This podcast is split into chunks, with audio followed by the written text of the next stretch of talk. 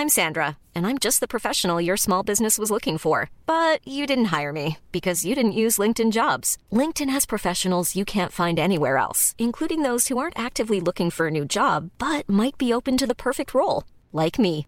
In a given month, over 70% of LinkedIn users don't visit other leading job sites. So if you're not looking on LinkedIn, you'll miss out on great candidates like Sandra. Start hiring professionals like a professional. Post your free job on linkedin.com/people today.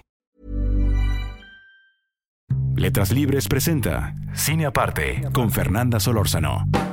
Bienvenidos a Cine Aparte. Les agradezco haberle dado play a esta nueva entrega, que es atípica, esta palabra que se usa tanto últimamente en tantos contextos. En el nuestro se refiere a que tengo el honor y el gusto enorme de haber invitado a mi amigo y colega, Eric Estrada. ¿Cómo estás, Eric? Hola, Fernanda. No, pues el honrado soy yo. Yo feliz de platicar contigo siempre y si es en tu, en tu cine aparte, pues más. Muchas gracias. Ya, hemos, ya nos hemos aventado unas buenas pláticas. Digo, cuando yo he tenido la suerte de ser tu invitada en, en Cine Garage, quien no conozca Cine Garage, es, un, es una especie de taller, ¿no, Eric? Es una especie de, eh, bueno, lo voy a describir a como yo lo entiendo. Tú publicas textos ahí, tú eres el director del proyecto Cine Garage, también haces podcasts a donde invitas a personas y que con mucho gusto vamos, haces talleres y demás, ¿no? Es, y, y es justo la palabra con la que lo defino, es un proyecto empezó como una página de internet y luego fue como teniendo muchos brazos y ahora creo que la palabra es justo esa, es un proyecto alrededor del cine en donde el principal ejercicio es la crítica cinematográfica.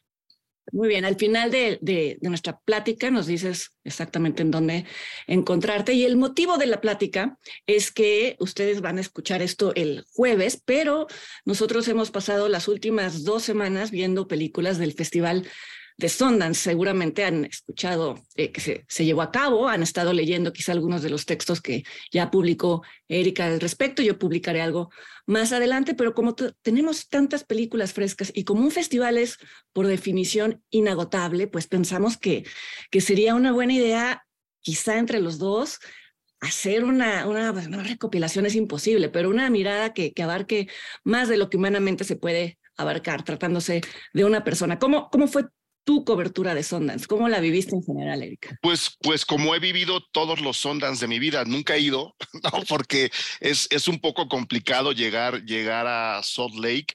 Eh, y pues cuando uno ve o participa o cubre distintos festivales, tienes que evaluar a cuál realmente te conviene ir físicamente para unas cosas o para otras. Y Sundance, con todas las ganas que tiene siempre uno de estar físicamente en un festival, por la época del año y por muchas otras circunstancias, Berlín está muy, muy cerca, me quedo un poco incómodo, entonces no he podido todavía encontrar la forma de estar físicamente en el festival. Entonces lo viví en línea, como, como se ha cubierto en los últimos tres años. ¿no? El festival no tenía una versión en línea hasta que empezó la pandemia eh, y pues eso, ¿no? Ves todas las películas que se puede, como cuando estás físicamente ahí, eh, y tratas de digerirlas de la mejor manera, porque esta ventaja de poder ver una película detrás de la otra con un espacio quizá de 5 o 10 minutos en lo que te haces un sándwich para comenzar la otra, puede volverse en desventaja a la hora de no tener el tiempo o la paciencia de aterrizar la película y luego empezar a ver otra ya con la información más o menos digerida. Entonces, lo viví de una manera un poco veloz, ¿no? Con, con este chance que, que el 75% de las películas estaban en línea, este chance de ver una detrás de la otra, una detrás de la otra, le da una velocidad distinta a la cobertura y aún así creo que me la pasé muy bien. Sí, es un, es un, yo agradezco muchísimo que este festival siga siendo en línea. Ya no tendría por qué haber conservado esa opción. Vamos, Toronto ya no, ya no, no, ya no la tuvo el año pasado. Uh -huh. Como bien dices, es un festival muy, al que es muy difícil de llegar físicamente, es caro. Yo he ido una sola vez porque tuve la suerte de que me invitaron como jurado y es la única vez que voy a ir, yo creo, en mi vida, porque, porque me di cuenta de lo complicado que es y de la, vamos, para quienes no estamos acostumbrados a desplazarnos entre la nieve, pues sí, el, las sedes, los teatros, los cines, eh, teatros es la palabra en inglés, están muy lejos unos de otros. Entonces, bueno, cuando se trataba de las funciones oficiales, pues nos llevaban a los jurados, pero cuando no, yo me escapaba a ver otras y era, yo me sentía como, como Leonardo DiCaprio. me perdí en la cosa que me gustaba porque pues son cosas que también uno no vuelve a vivir, pero, pero también eso, ¿no? De que si tienes oportunidad de ver cuatro o cinco películas en línea, pues cuando es la experiencia física tiene sus desventajas y, y sus ventajas, pero ya no los vamos a, a marear con, con, con, lo que preferimos de los festivales en su versión física y en su versión en línea para hablar ya directamente de las películas, que como bien dices, pues a veces yo siento que en línea a veces uno no les da eh, la oportunidad a veces de...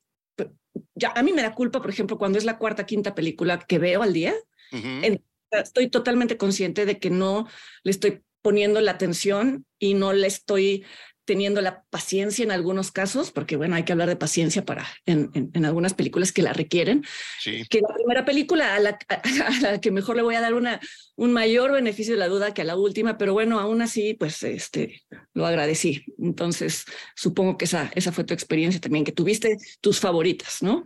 Ah, no, siempre, siempre tienes tus favoritas. Y lo padre de este festival es que por lo menos yo lo veo así, ¿no? Eh, eh, creo que uno de los grandes pesos de Sundance es eh, la calidad de los documentales americanos que presentan. ¿no? Creo que es una de uno de, los troncos más fuertes del, del, festival. Y si bien eso me llama por cuestión de curiosidad y de gusto personal, he procurado siempre meterme en otra de las especialidades que luego a la prensa especializada de repente se le olvidan. Y esto hablo de cualquier festival las nuevas directoras, los nuevos directores que Sundance procura tener siempre muy bien eh, presentes, muy presentes. Fue lo que hice este año, ¿no? Entonces eh, estuve muy metido ahí, en consecuencia, ver tiene sus riesgos, ver a este tipo de propuestas, a las primeras directoras o a los primeros directores, normalmente hace que te pierdas las películas que terminan en el palmarés. ¿No? Las películas que terminan premiadas no siempre están muy bien de la mano con las, las óperas primas. Y sin embargo me gusta. Y este año me acerqué mucho a óperas primas y evidentemente conforme el festival va avanzando, dices, esta es mi favorita, ah, no, ahora esta es mi otra favorita, y cada día tienes una favorita. Entonces sí hay una lista Vi, vi, muy pocas películas que me incomodaron eh, y tengo ahí una, creo, creo que alcancé a ver 25, 26 películas eh, y de ahí evidentemente saldrán, saldrán algunas favoritas. Dado mi gusto personal, Fer, no sé si te voy a echar a perder el podcast, dado mi gusto personal, casi todas vienen de la sección Midnight, que es la de terror. te odio, lo hubiera querido, yo vi desde que nos entregan las, la, la, programación y nos dan la opción de elegir películas, yo hubiera hecho solo un festival de Midnight, que son las películas dedicadas al género de horror, pero pues no, digo, sabía que tenía que por lo menos salpicar, eh, bueno, salpicar quiero decir yo, salpicar las, las, eh, los pies en, en, las, en, los, en las competencias, ¿no? En las cuatro competencias, ficción documental, estadounidense y eh, e internacional. Pero bueno, por lo si, si, te parece, empecemos hablando de Midnight, ya que... a, ver, a ver si no nos quedamos ahí, pero va, como tú me Vamos digas. A ver, si no, pues, bueno, se reflejará que es un género que nos gusta. Bueno, yo te voy a decir una que, una, una que me gustó muchísimo, no sé si la llegaste a ver, una película que se llama Birth, Rebirth. La tenía ahí y se me, se me escapó ah, pues, el, bueno, el visionado, pero le tenía muchas ganas. Sí, fíjate que es una película que com combina el mito de Frankenstein, que además ah. ahora con pues con Pinocho de Guillermo del Toro, esa versión, un poco se renace, ¿no? La idea de resucitar a un cadáver, ¿no? Este, las personas, bueno, una cantidad de películas que, que se derivan de esa posibilidad uh -huh. en interés de la ciencia, pero también en interés de volver a tener en vida a alguien que ya murió. Entonces es la historia de dos mujeres que por distintas razones, una en aras de la ciencia, la otra en aras de ser la madre de una pequeña niña, quieren quieren resucitar a una niña y pues ya vemos que estos experimentos nos ha enseñado el cine que no salen bien. que no pasa nada bueno.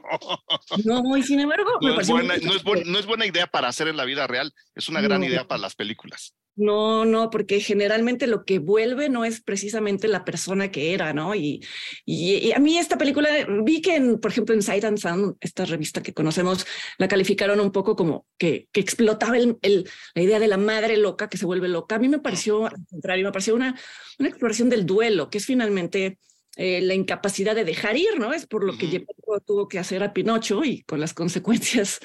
Pero pues también en películas como Hereditary hemos visto del género de horror, como una madre que quiere volver a conectarse con su hija, pues abre la puerta a una, a una, pues a una dimensión oscura. Entonces, bueno, esperemos que la compre Shudder o una de estas plataformas de terror por si se les o que, o que la traiga macabro o que llegue a un festival como Los Cabos, que también tienen su sección de, de, cine de terror. Luego, luego eso pasa, ¿no? Entonces, eh, es lo bueno de tenerlas presentes y para eso también las coberturas que se hacen para, para toda la gente que nos lee o nos ve, pueden servir de guía, ¿no? Se habló de tal película en tal festival, llega a tal festival en México, que es la, la, oportunidad que luego, que luego tienen de verla.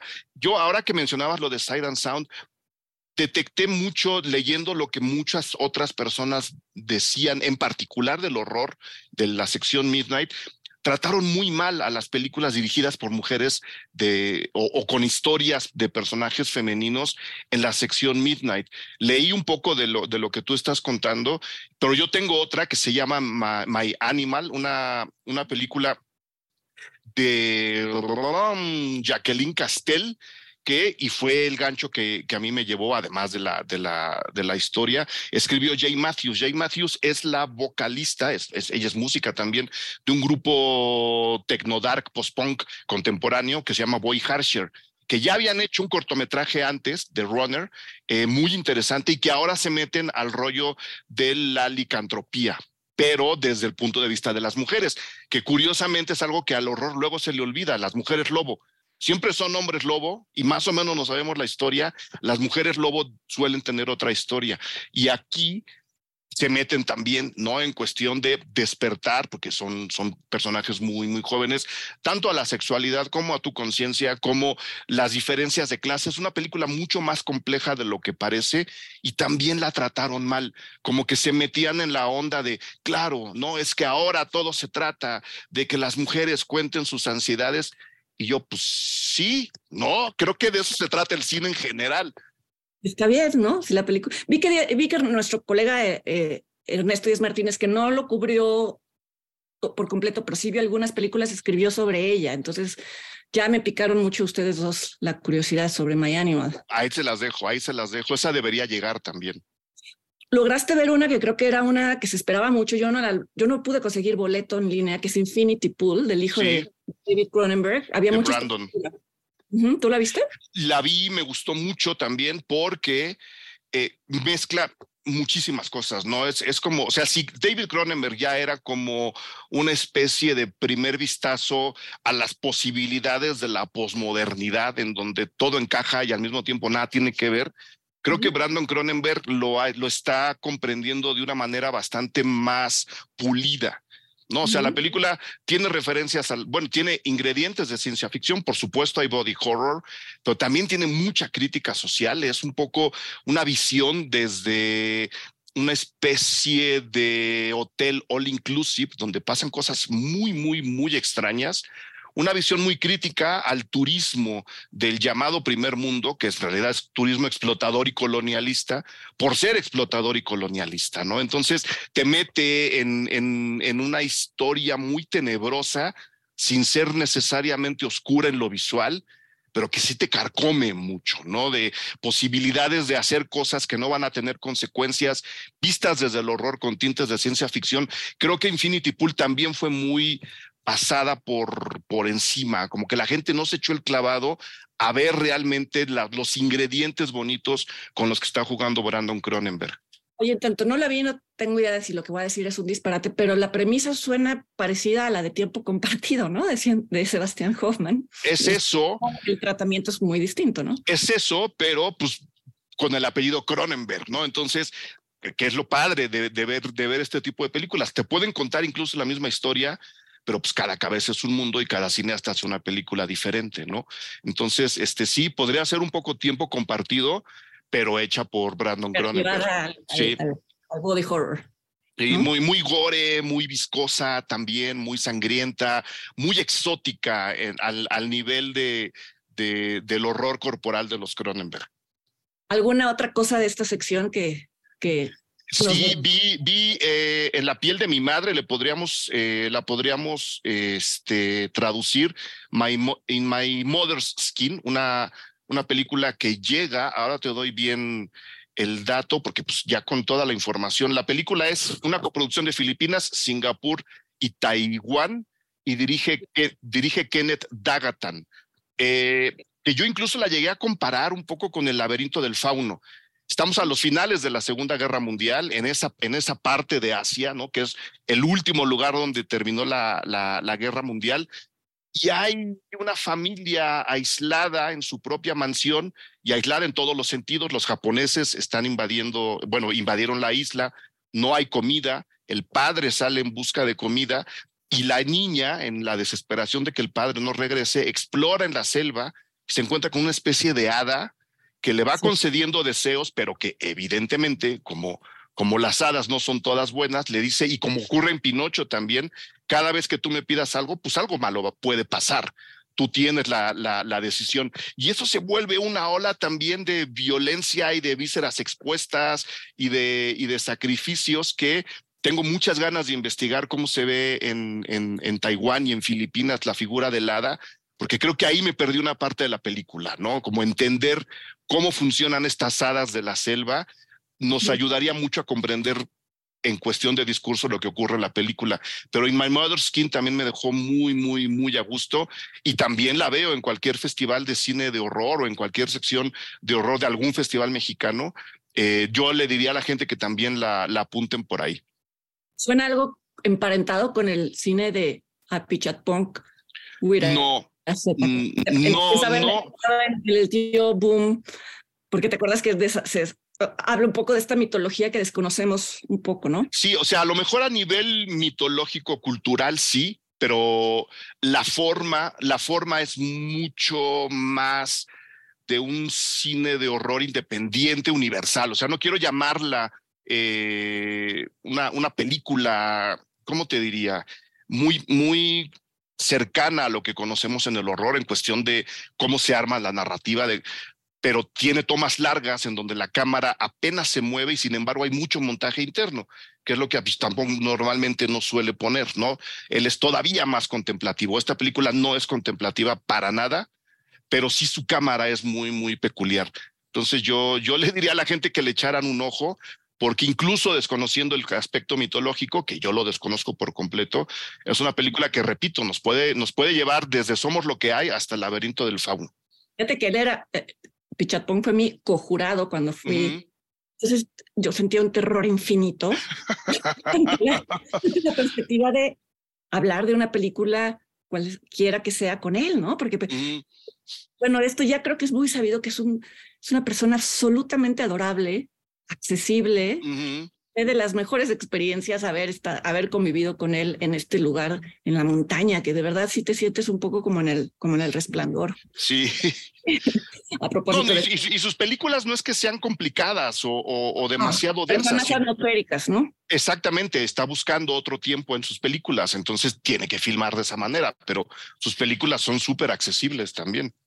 Te propongo que pasemos al tema que también nos gusta mucho a los dos, el de los documentales. Yo también me tengo que detener a la hora de reservar mis, mis, este, mis películas porque quiero ver puros documentales. Pero también está fundamentado en el que, que, creo que Sundance es uno de los festivales que mejores documentales exhibe, ¿no? Eh, pues, pues yo creo que el que más me gustó a mí de los, de los que pude ver con mis reservas, ya ves que a mí, este, en cuanto, en cuanto la política se pone demasiado intensa, tengo siempre muchas reservas. Beyond Utopia, el documental que acabó ganando el, el premio del público en, en esa sección, se me hizo súper, súper interesante. Dirige Madeleine Gavin, este, y lo que, que ella además eh, se desarrolló principalmente como editora. Y es un poco lo que ocurre en este, en este documental.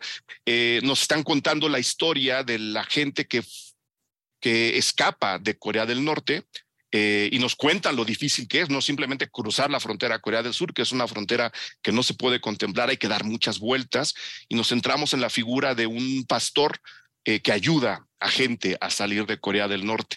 Y lo que la película es es justo eso, es un gran ejercicio de montaje, porque la gente que sale se filma, el propio pastor se graba, los propios coyotes que van sacando a la gente, van grabando lo que está pasando y lo que hizo esta, esta chava es poner todo junto para contar lo difícil y lo complicado de la situación dentro y fuera de Corea del Norte para la gente que se quedó, para la gente que se va, que creo que es donde está lo bonito de la película, que no se queda nomás diciéndote es bien difícil salir, también es bien difícil quedarse, ¿no?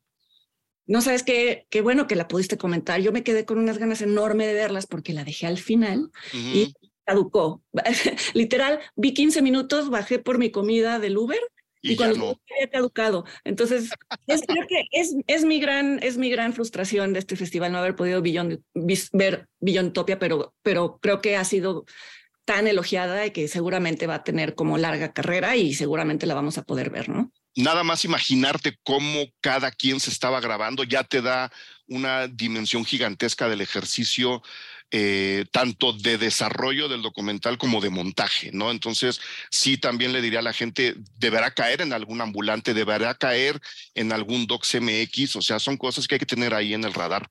Pero sí, si lo puedes ver en algún momento, velo. Me, me interesa comentarlo contigo, además. Lo haré, te lo prometo. Ok. Alguno, creo que todos vimos, porque fue una de las premiadas y fue muy comentada, fue el documental 20 días en, en Mariupol, no sé si lo llegaste a ver. Me pasó un poco lo mismo que a ti. Cuando, cuando dije la veo mañana, mañana ya no había. Es clásico, sí. Bueno, pues es muy importante. Es un documental que habla de un grupo de periodistas que están en una ciudad estratégica para los rusos en, relación a, la invasión a Ucrania. Los primeros días de la invasión, días después de que Putin había anunciado que no iba a, a invadir territorio ucraniano. Y entonces, bueno, muchos dirán, hemos visto muchos documentales alrededor de los horrores de la guerra, pero aquí más bien eh, plantea el dilema periodístico, ético, en donde eh, quien está, quien es el narrador, que es un periodista de la, de la Associated Press, dice, eh, mm, es, tenemos muchos momentos, y el documental los muestra, en el que no sabemos si lo pertinente es seguir filmando o ayudar a las personas, ¿no? Eh, unos, unos los insultan por estar simplemente grabando, otros les agradecen que se permita que finalmente algunas de las imágenes sí viajaron y sí se transmitieron en, noticieros en donde se ve pues que, que, hubo un bombardeo en una ciudad en donde no había militares eh, eh, ucranianos, es decir, había solamente población civil. Entonces, totalmente injustificado y pues es bueno decir que es este difícil verlo es quedarte eh, chico, pero me, llamó la atención que ganó uno de los muchos premios del público, que generalmente los premios del público se les dan a películas en donde las personas salen de buen humor. Eh, y, pues este era un documental difícil de ver, pero incluso el narrador de la, del documental, que es el director, dice, sabemos que esto es difícil de ver, pero debe ser difícil de ver, porque no hay otra manera, vamos, hay cosas que si las vuelves amables, en realidad vuelves amables, entonces les estás, estás faltando a la esencia de esa, de esa realidad. Entonces sí, es, es un documental que te destroza, pero también creo que es importante verlo porque a un año de que comenzó la guerra en Ucrania, pues pareciera que ya el ciclo de noticias para muchas personas pues eh, hace que, pues no que se hayan olvidado qué está sucediendo. Y, no, hay que revisarlo nada más para volver un poquito a Billón de Utopia. Tampoco es un documental fácil, fácil de ver y por mucho que yo les haya dicho, habla de la gente que sale de Corea.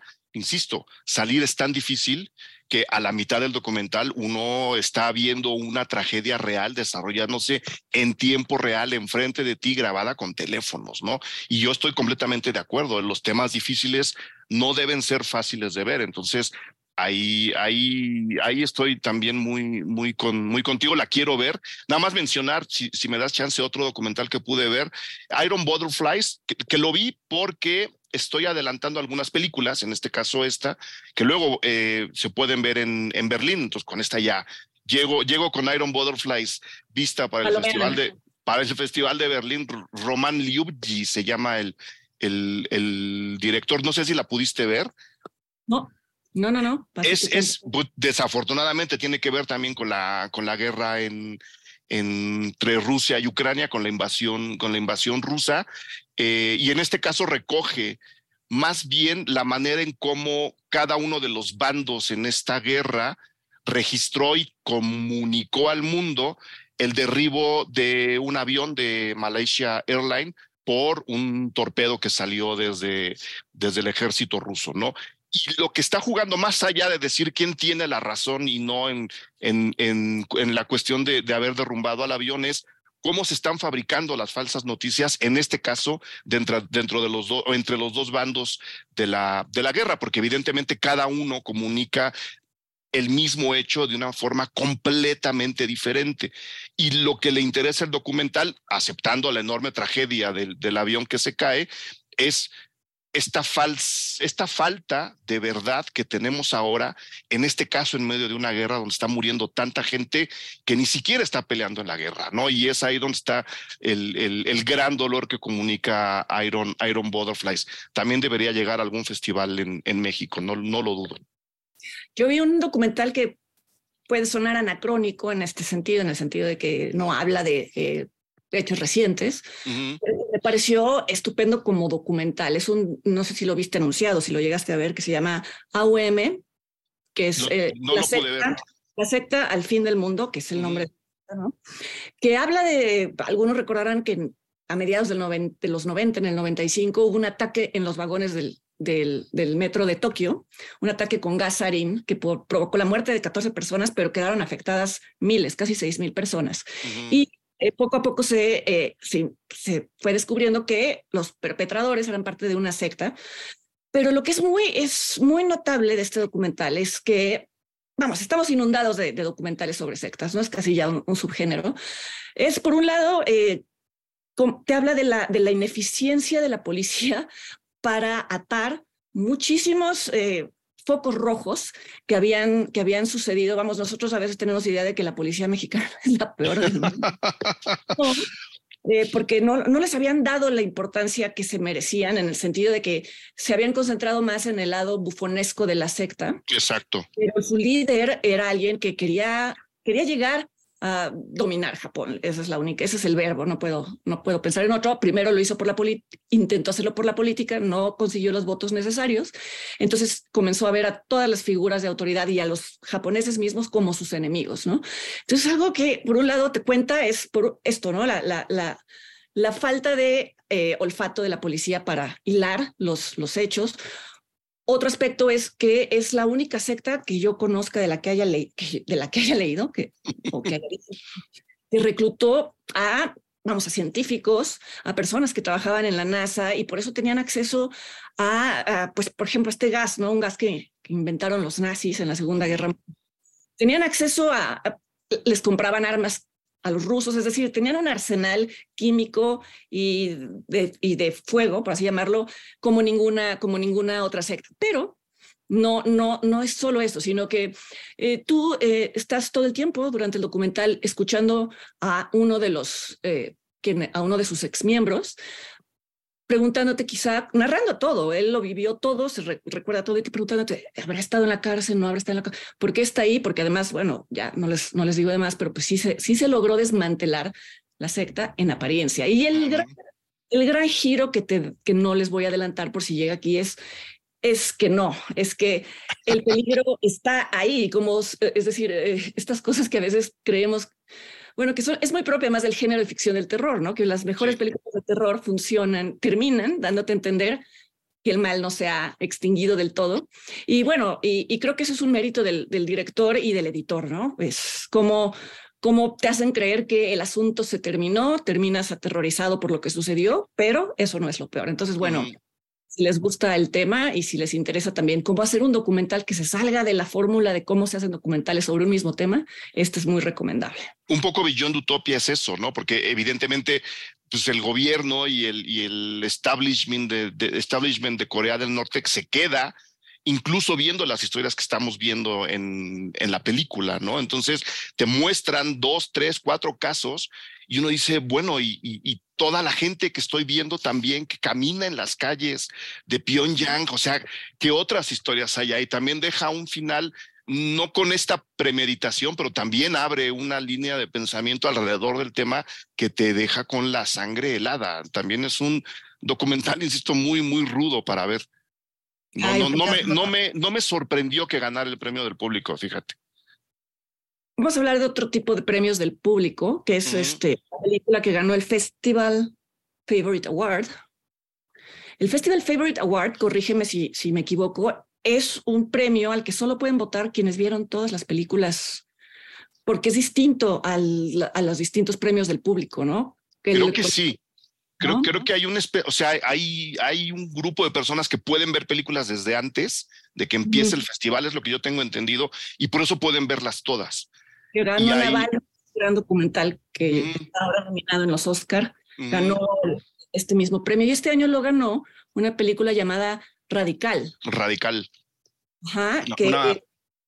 una ficción, es una ficción basada en hechos reales. Exacto. Llegó, se, o sea, se dispersó rápido la noticia aquí porque es protagonizada por Eugenio Derbez. Estoy buscando un poco aquí pajareando porque estoy buscando el nombre del, del, director, que es un director que ya había competido en Sundance con una película que ganó, Padre Nuestro, un director eh, eh, estadounidense. Bueno, ahorita lo retomamos. Y no sé si tú, la viste. La pude ver, la película es de Christopher Saya. Este, y evidentemente Eugenio Derbez, pues sí, es el personaje central. Creo que también está en el equipo de producción y no está mala la película. ¿eh? Te, te, te, te voy a hacer te voy a ser muy sincero, uno siempre llega con, con, con, la predisposición, ¿no? De la película, especialmente después de Coda, la película mexicana que llega, eh, ay, Derbez está buscando validarse, Derbez está haciendo su chamba. ¿no? Actuar en las películas que le gusta. Esta película se mete al equipo de producción, se queda con el papel central, pero creo que la película tiene muchísimas virtudes.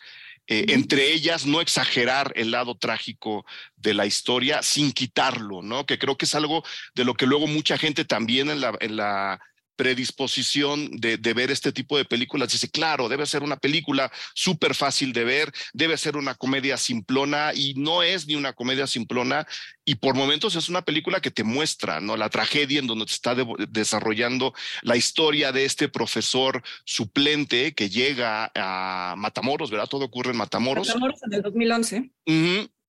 a a enseñarle a los chavos a vivir con su realidad en una ciudad súper caliente, en particular en esa, en esa época, en el 2011. A mí no me disgustó nada la película. No, yo también la vi justamente porque no me quiero siempre quedar con el prejuicio. Exacto, no, pues es nuestra chamba, ¿no? Es un poco, es, o sea, sí, sí corresponde a un género que conocemos bien y que es un género que normalmente tiene buena aceptación del público, que es el género del maestro que llega a un a una escuela en donde los alumnos no tienen futuro o que son especialmente difíciles, vecindario, ciudad o país en donde las cosas eh, no, no les permiten llegar más allá de cierto, de cierto desarrollo y cambia las cosas. Vamos, ahorita en el mismo cine está el suplente, creo, de Diego Lerman, un poco parecido es la premisa, ¿no? De, hecho, de hecho, es la misma premisa, porque como dices, es una especie de subgénero, ¿no? Eh, eh, y, y, si se me permite, a mí me gustó más radical que el suplente.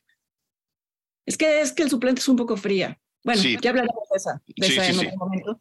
Y también lo que tiene interesante el, el, eh, radical, y ya sé que esto no debe de ser lo que valide una película, pero sí, en este caso creo que sí vale la pena mencionarlo, es que está basado en una historia real. De hecho, quien produce la película, además de, de, Eugenio Derbez, es quien en su momento escribió un reportaje sobre quien yo diría que en realidad la película es sobre ella, una niña que evidentemente tiene unas capacidades que destacan sobre todos los demás, capacidades relacionadas con la física, con, con matemáticas.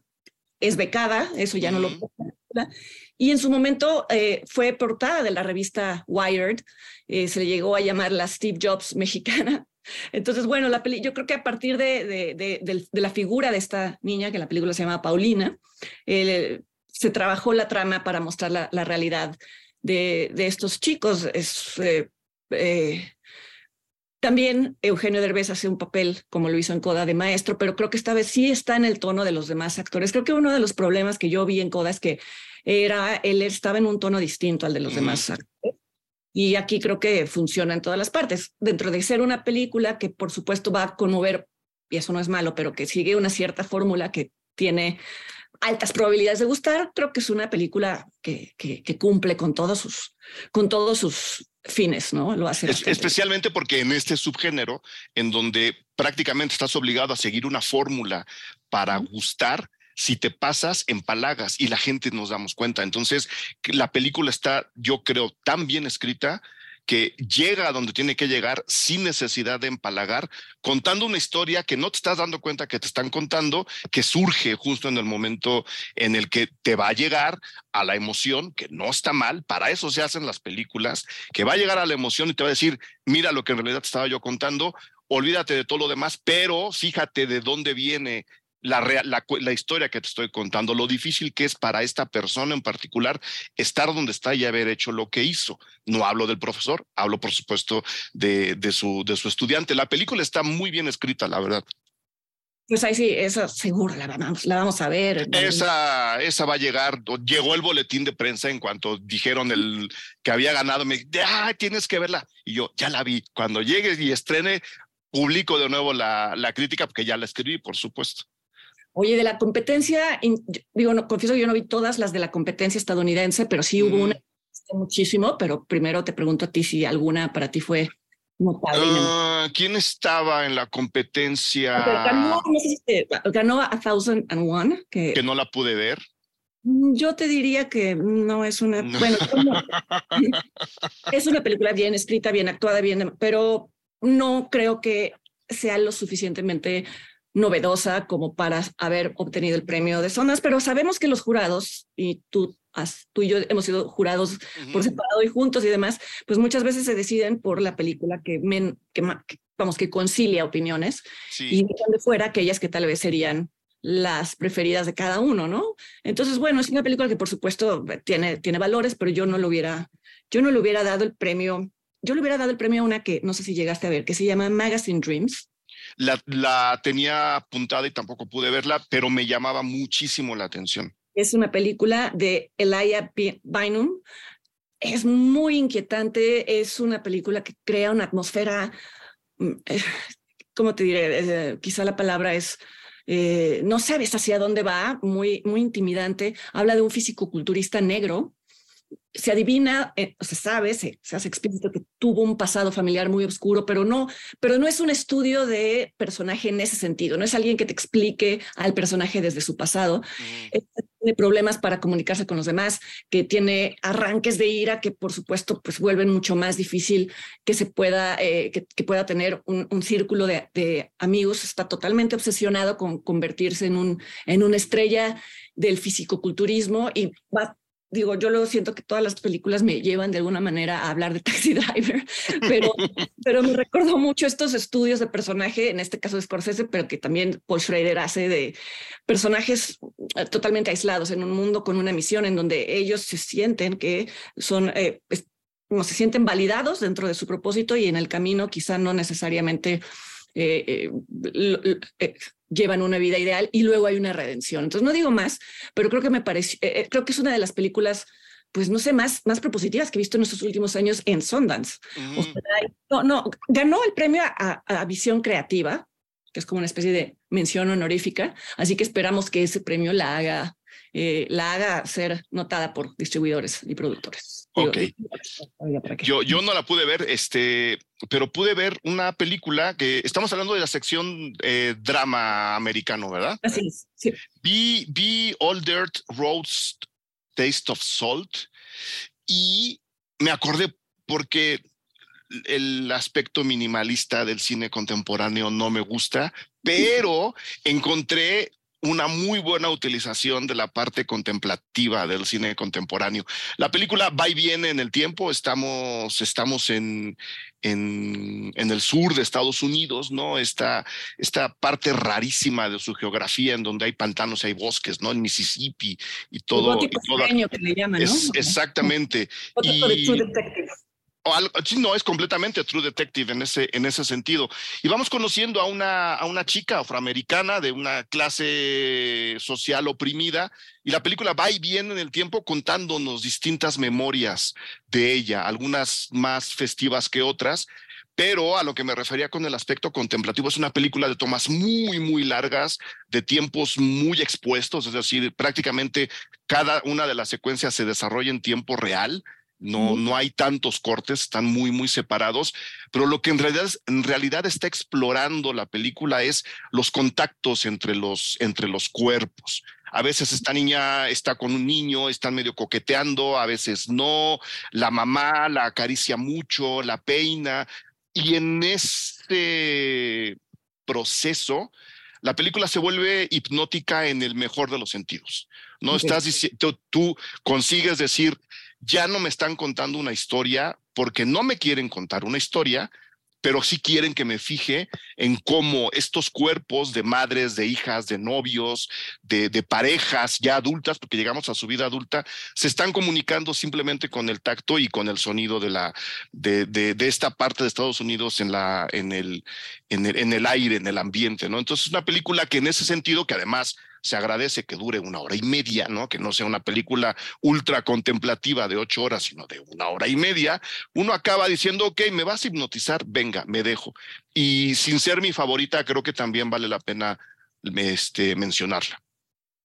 ¿Qué te parece si para comprimir en un solo comentario documental y ficción eh, internacional hablamos de la presencia iberoamericana? No sé si a ver alguna película de las muchas, bueno, de, me parece que eran como cinco, en donde algunas coproducciones, otras de un solo país, pero de países iberoamericanos? Eh, pues vi Mama Cruz, la, la, película española, vi, bueno, Radical, podríamos contemplarla también, también ahí, vi Heroico, la película de, de, Sonana, o sea, sí estuve como dándole espacio a, ese, a, esa a esa sección que nos acabamos de inventar Ahí, ahí vi algunas cosas. Tú dime por dónde quieres que le entremos. Pues, yo también vi Heroico y creo que podríamos comentarla brevemente. Eh, eh, Sonana había dirigido antes, eh, se me acaba de ir el nombre de esta, de esta película. Bueno, ahorita me acuerdo.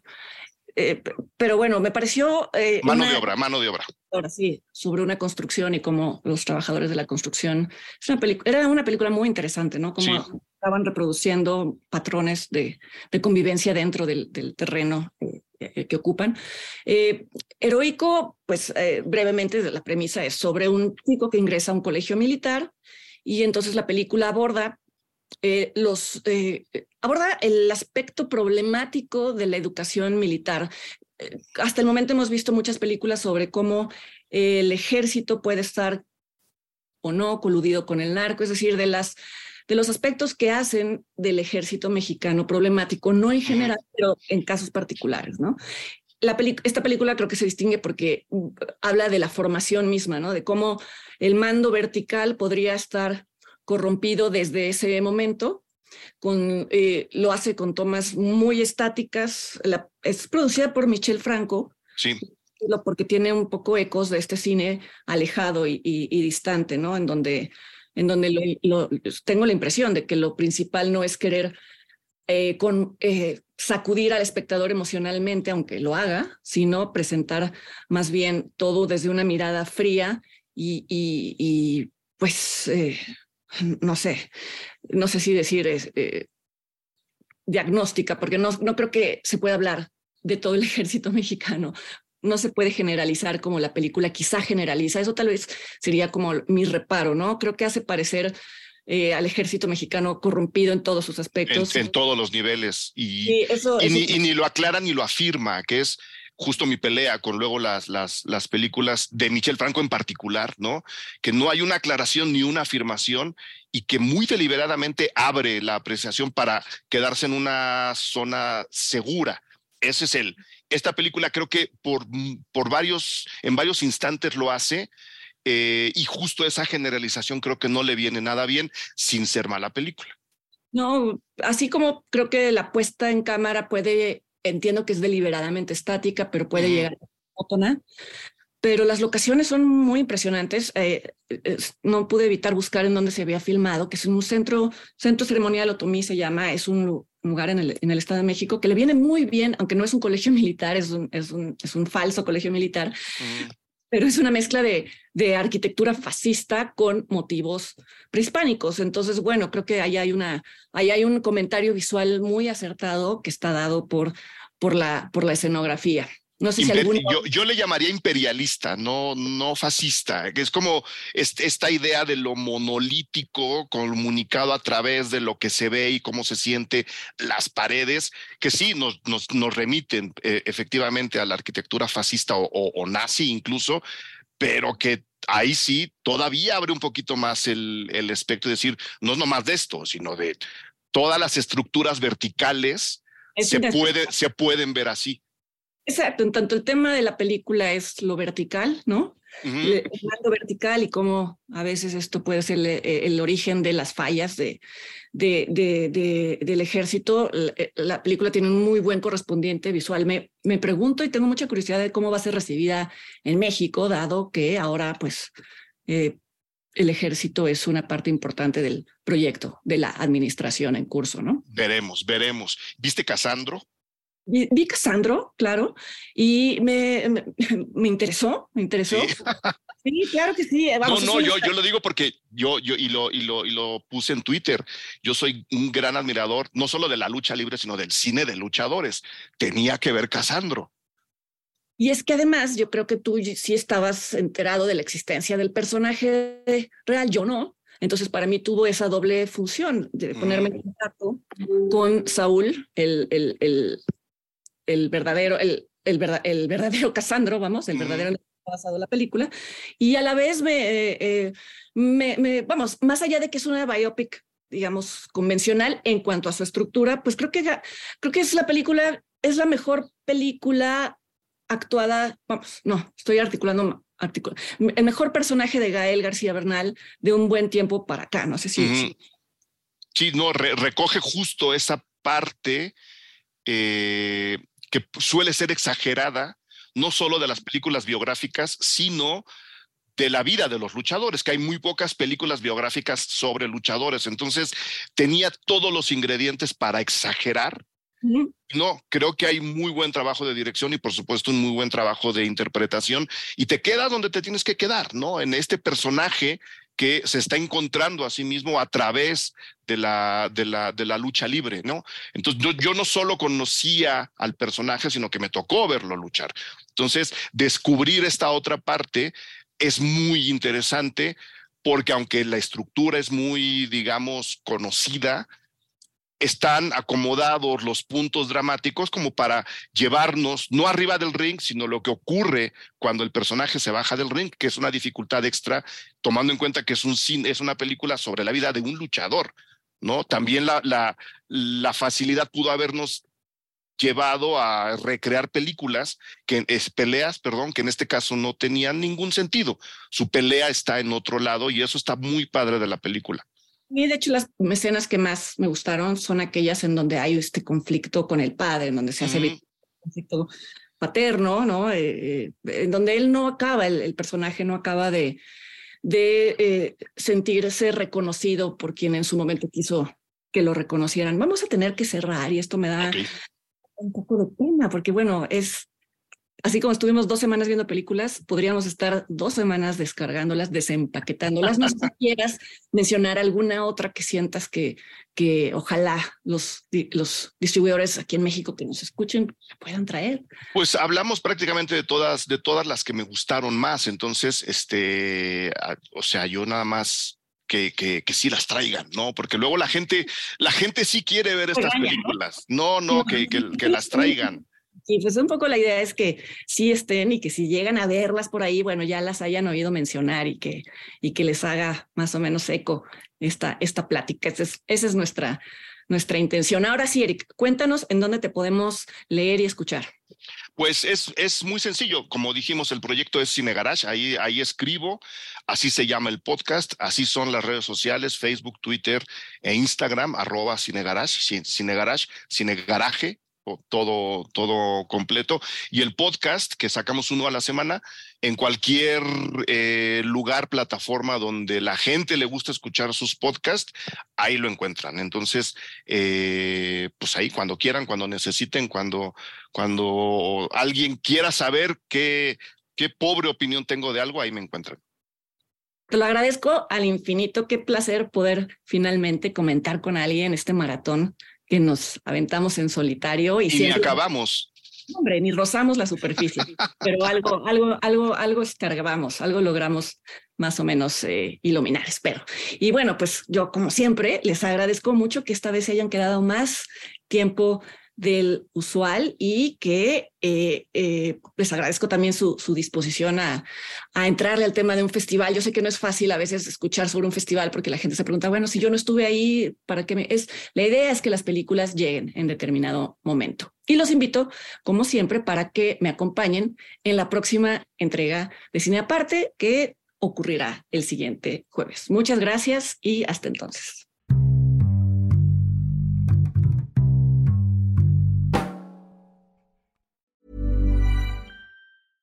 Hey, it's Paige DeSorbo from Giggly Squad.